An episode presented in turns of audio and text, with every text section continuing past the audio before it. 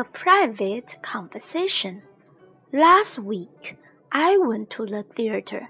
I had a very good seat. The play was very interesting. I did not enjoy it. A young man and a young woman were sitting behind me. They were talking loudly. I got very angry. I could not hear the actors. I turned round. I looked at the man and the woman angrily. They did not pay any attention. In the end, I could not bear it. I turned round again. I can't hear a word, I said angrily. It's none of your business, the young man said rudely. This is a private conversation.